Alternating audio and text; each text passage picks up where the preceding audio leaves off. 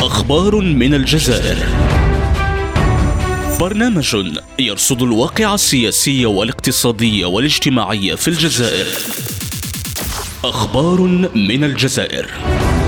يوميا يوميا مع جيهان مرشيد على ريم راديو.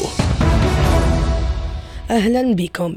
نستهل عدد اليوم بأخبار الكوارث. فقد شب حريق بحظيرة الحافلات.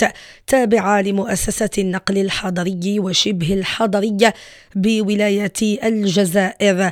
الحريق وقع داخل مستودع حافلات النقل الحضري كرفة وأسفر عن خسائر مادية مقدرة باحتراق تسع حالات. وضمن اهتمامات الصحف الجزائرية اهتمت الشروق باعتقال أمن بلدية باب الوادي مجموعة من الأشخاص عقب الاعتداء على فتاة قاصر. الصحيفة نقلت عن المصادر الأمنية أن التهمة الموجهة لهؤلاء تتعلق بجناية الفعل المخل بالحياء على قاصر والتحريض على الفسق وفساد الأخلاق وحيازة المؤثرات العقلية وحيازة سلاح أبيض محظور. نهاية عدد اليوم. نشكر لكم طيب المتابعة وإلى اللقاء.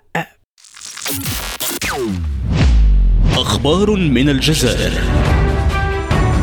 برنامج يرصد الواقع السياسي والاقتصادي والاجتماعي في الجزائر. أخبار من الجزائر. يوميا يوميا مع جيهان مرشيد على ريم راديو.